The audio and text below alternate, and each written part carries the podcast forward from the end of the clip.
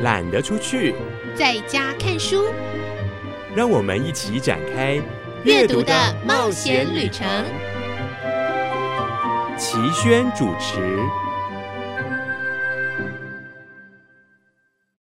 各位亲爱的朋友，我是齐轩，欢迎跟我们一起踏上阅读的旅程。我总是觉得阅读的旅程是充满着惊喜的。当然，在这里面你可能会受到惊吓哦。所谓的惊吓，就是你可能会看到自己过去所没有看到的，不管是黑暗面，还是你刻意隐藏起来被伤害的过程。今天我们要跟您介绍的书里面，就有几本是这样的书，而且在近期内都非常的畅销，可见大家的心里面或多或少都有一些伤口，这些伤口。你可以靠自己来疗愈，可是有一个重点，就是你要先知道你的心中有伤口，不然的话，你只会觉得哪里有卡卡的。我在跟某个人相处的时候，为什么我会涌现觉得自己不该有的情绪？像这种东西，我们希望借由阅读来帮忙大家共同来面对，面对的是自己。其实大家都知道。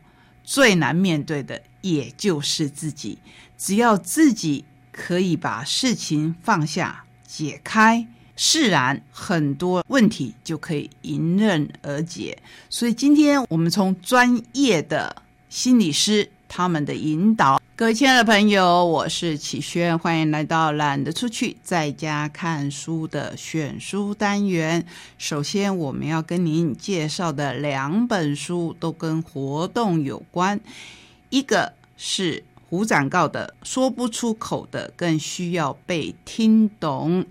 这是我们在资本老爷译文讲座的第三场，也是我们日资协进会所举办的第四场，将在七月十六与资本老爷登场。如果您是我们的老朋友，你应该知道我们的时间、我们的地点。以及我们会给大家一个丰富的飨宴。当然，在这个时期，请大家口罩还是要戴好、戴满。另外一场是七月二十三号，在我们的台东县文化中心，也就是我们文化处所举办的。对沟通，如果有兴趣的话，可以听听这一位作者他现身说法的分享。两场演讲，我相信都是非常非常的精彩的，都是在礼拜六，只是隔了一周，希望大家共襄盛举。还是提醒一次，口罩要戴好戴满。那我们今天的选书就来介绍这两本书，第一本是远流的，说不出口的更需要被听懂。十一个暖心对话练习，走进孩子的心。如果您是我们的好朋友，我相信您听过这一本书了。不过，我还是要再详细的介绍一遍啊！更希望你可以听到作者的现身说法，听见孩子内在的声音，从这里开始。我们教养孩子常处在打地鼠的模式。什么叫打地鼠？如果你玩过这个游戏，你就知道，就是来一个就打一个，都不知道这样只能见招拆招，实在很心累。而我们与孩子的对话模式，是否仍然停留在各说各话、各自表述却没有交集的状态中？智商心理师胡展告说：“你本来就是很努力也很棒的大人，其实你身怀许多与孩子互动的法宝，却不自知。先从改变观点与视角开始，你也可以看见孩子行为背后的内在需求。”透过与孩子有效的对话，成为一个身心安定的大人。书中各种方法与练习，也适用于任何你想要好好沟通、好好说话的对象。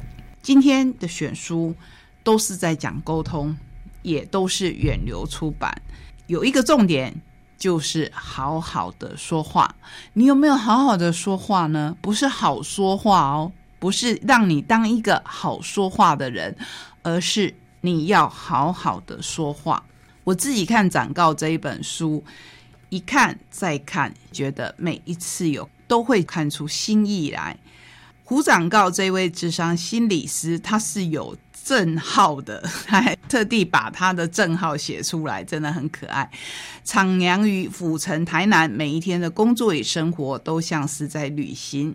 现任台南市国小专任辅导教师外聘督导，永林基金会希望小学咨询委员，国立高雄参旅大学附中合作心理师，近年来投入在创伤知情与正念疗愈的领域，希望以简单的文字为人们带来美好的生活。你从我的介绍就知道，其实展告非常非常的忙碌。这一次我们是挤进他的时间里，因为之前他曾经接受过台东马兰国小家长委员会邀请。你看家长委员会的邀请，他都愿意远道而来，可见他是多么的关心小孩。他自己说，其实是因为小孩的时候他受过了创伤，可是他不知道那就是创伤，他不知道。那不是权威式的上对下自己理当接受的过程，而是可以好好的沟通。当然，我们觉得要求小孩跟有权威性的大人沟通是一种困难。可是，如果那时候他就懂得的话，他不会觉得让爸爸妈妈到学校去。然后再跟老师沟通一次，那种沟通我们也知道，在我的时代里面，我的时代又比展高早了好多年了。你只要一回家跟爸妈说：“爸妈，老师请你明天到学校一趟。”你就知道，其实这几天你都会非常的不好过，因为以前的家长、以前的老师，我们的观念都还是我不能说是比较退步的，因为我们。随着时代都不断在改善各式各样的关系，那改善是不是好的呢？也不一定。有时候我们回头看，也不一定完全是这样。不过，我们都尽量朝好的方向去走。所以呢，他小时候他觉得自己没有做错的事情，让父母到学校去，那爸爸当然会一直跟着骂他，那妈妈就在一边掉眼泪，对一个小孩都是双重的伤害。也因此，展告他一直想要写一本这样的书，就是说不出口的，更需要被听懂。你的孩子有说不出口的事情吗？或是你问问自己，你小时候乃至于到现在，你有说不出口的事情吗？我相信有很多，可不可以透过这本书解决一些，或是面对一些？我没有说全部哦，因为一本书当然不太可能解决你所有的问题。可是，只要我们愿意好好说话，我们就可以往前进一点。那我就来跟你分享这个好好说话。我很努力跟儿子聊天，但不知道为什么，经常聊没两句，孩子就不讲话了。家有小学生的父亲小马说。你先生是个不擅长聊天的人吗？我转头问小马的太太。不会啊，我们从大学开始交往到现在，每天都还是很有话聊。不知道为什么，他面对这个孩子就是聊不起来。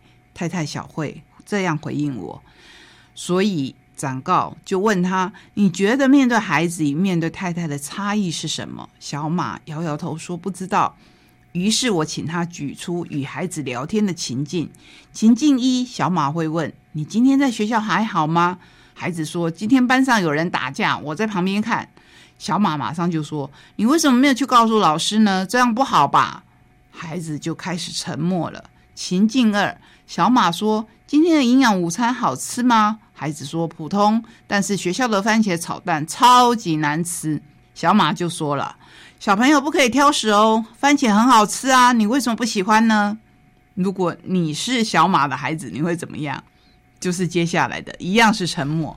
听到这里，我心里已经有个底了。不过为了谨慎确认，我又请小马分享他与太太聊天的方式。要说什么呢？小马搔搔头。如果你被心理智商师突然提出这样的要求，你大概也会一时想不起来。那小慧就代替他开口说：“上周发生了一件重大事，我在办公室跟主管吵了一架，还大吼说不干了。没想到主管竟然呛我有胆就当场提辞呈，结果我当下尴尬万分，又生气又难过，下午干脆请假回家。”回到家以后，我看到休假在家的小马，就跟他讲了这件事。我在讲的时候觉得很紧张，怕他会骂我太冲动，搞不好会这样丢了工作。结果呢，展告就问了，他说：“老板一定是做了很过分的事情，才会让我这么生气。”小马说：“对啊，他老板是真的太机车了，他当下一定是忍无可忍，或真的找不到更好的方法，才会这样回话。我好佩服小马对太太的同理哦。”不止这样，小慧接着说，他还跟我说，那时候没有人跳出来为你说话，你应该很难过吧？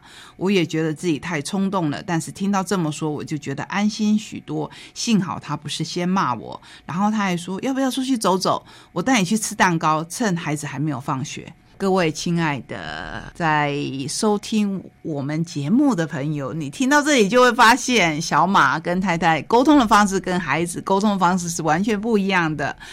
重点在哪里？重点在同理心，重点在他认为跟太太是平辈，他很爱护自己的太太。重点在于他觉得小孩子不应该挑食，小孩子应该听话，小孩子应该为其他的同学仗义直言。这一些应该累积起来，就是上对下的关系。说到这边，你大概有一点了解这本书的基调了。所以说不出口的，就是当你的孩子沉默的时候，其实他更需要被听懂。有没有方法呢？这一本书里面就是在跟你分享这些方法。希望这一本展告的畅销书可以帮忙我们一点点，再帮一点点。接下来我们一样介绍源流所出版的《顺势沟通》。一句话说到心坎里，不消耗情绪，掌握优势的三十九个对话练习。作者是张望行，沟通表达培训师。你大概之前都不知道这个行业吧？还有这样的培训师，相信沟通是为了建立有意义的关系，表达是为了传递有价值的讯息。自称忘形，一听就知道是笔名，因为忘形的前面是得意，得意的意是音与心的结合，期许自己能够忘记所有的形式，得到对方心中的声音。有没有跟前一本书呼应？就是当我们可以听到对方心中真正的声音的时候，那才是很好的沟通。具有 Everything Desk 顾问、NLP 执行师、ATD 培训大师等认证，授课时数超过一千五百小时，讲演受众超过一万人次。自创的忘形流微简报在社群上引发大量的关注，以化繁为简。黑白图文的叙述方式呈现多元的议题，创造了高流量、高分享、高互动的沟通效果。他还有另外一本书叫《忘形流简报思考术》，如果你有兴趣的话，也可以去找来看一看。这个顺势沟通，你要顺势嘛，不要逆势，逆势只会让沟通变得不是沟通，是对抗了。如果表达像丢球。那么沟通就是接球，如何完美的接招，再做个好球给对方？你需要顺势沟通的思考。我们常常误解沟通，以为只要我主动说了怎样的话，对方就应该照我说的这样做。但如果没有看懂自己与对方的关系，或者未察当下的情绪心境，往往会陷入被拒绝、被无视等沟通不良的恶循环里。高人气社群 KOL 沟通表达培训师张望行，从自身的经验出发，经历冲动发言，当夹心饼干，在社群上仗义直言，这个仗义直言有挂胡哦。从网友比战等各种消耗情绪心力的情境，请记住我们刚才说的这个，尤其是跟网友比战，都是在消耗你的情绪。使他更深刻的体会沟通的重要性，进而钻研与人对话的本质，并且发现把沟通想成战斗，当然没有人想与你沟通。我们就以刚才的网络比战来谈好了。通常我们会用到“赞”这个字眼，表示你们绝对不是同温层的，因为同温层呢，你大概就不用留话了，你可能按个赞，你可能按个爱心。或是你留个同意的留言，或是你留长篇大论说哇，我你写的真是太好了，完全写出我的心意，那就不是比赞了，这个不是沟通，这个是在称赞他，这个是大家在互相开心。可是如果你把沟通想成战斗，当然没有人想与你好好沟通。讨好人和当好人是不一样的。再说一次。讨好人跟当好人是不一样的，好人必须要有清楚的界限，除了接收内容，接住情绪更重要。面对频率不对的人也能沟通，其实理解人格特质能带来更多的对话。只要三宝技巧，就能完美的应对最常见的沟通情境。本书深入解析个人信念、人际界限、各类情绪、人格特质等四大面向，提出相应的心法、工具、可能性以及换句话说的方式。有时候有些话意思是一样的，可是你只要换句话说，想想看。是不是常常有这种情形？你把话好好的说，跟你把话用你的情绪直接的表达出来，那是完全不一样的。只要一句话好好的说，你就能精准的击中对方的需求，一个眼神，别人就知道你要说什么。这一本书跟刚才展告的书有异曲同工之妙。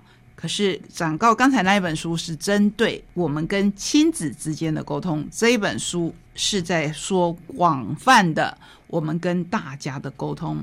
请记住，沟通是为了建立队友，而不是建立对手。随手翻开来举一个他自身的经历，一开始老板要我做事的困境。老板向我提了一件事情，我如果要照着自己的方法做，我会对老板说：“老板，我站在第一线，诶，你这样一定不行。如果我是你，我就会怎样怎样怎样。”这时候我就站到了老板的对立面，但我其实看见了老板想要推行的新事物，感受到他想为公司带来一些不同的做法，也许。我不需要马上反驳，我会改说：“老板，你这个点子蛮酷的诶，我下次先去做做看，做完再回来向你说结果。我不一定真的就去做了，但至少这一刻，我和老板是站在同一边。就算下次我向他回报那个方法不太可行，他也一定非常乐意听我实做以后的意见和回馈。沟通并不是我们的最终目标。”不是争输赢的结果，而是一个更能理解彼此的过程，和对方站在同一边看这一件事情，而不是站在他的对面。也许会发现很多的沟通障碍，都只是我们把对方当成敌人罢了。这一本书在后面都有一个小的 box，就是。沟通思考题，留下三个思考，没有正确答案，只是想邀请你与自己对话。你觉得你身旁最难沟通的人是谁呢？你一定要和对方沟通吗？如果一定要和对方沟通，你会怎么站在他的同一边呢？我觉得第二个问题很有趣，你一定要和对方沟通吗？这常常发生在我们的社群网站上面。你一定要和对方沟通吗？有些议题其实只是闲聊，你一定要引战吗？或是你一定要接受对方的引战吗？其实你可以看看就好。你会有情绪，可是这个情绪是他挑起来的，你需要随着别人的情绪来起舞吗？这是我在社群网站这个东西大量兴起以后。我看到很多人在上面，包括我自己，有时候也花太多的时间。我们需要随着别人情绪起舞吗？我们自己都有好多情绪要整理、要调试。更何况在没有这些三 C 产品之前，但是我这一代的人，现在的孩子，他们已经一出生就是接触这些东西了。在这些东西还没有出现之前，我们的人际关系已经够复杂了。现在加上这些虚拟的、完全没有见过的人，有时候想想，你真的要跟这些人沟通吗？我觉得这一本书这一句话很打中我。今天跟你介绍两本沟通的书，希望可以让我们在跟别人的相处上更顺畅，同时保有你自己的想法。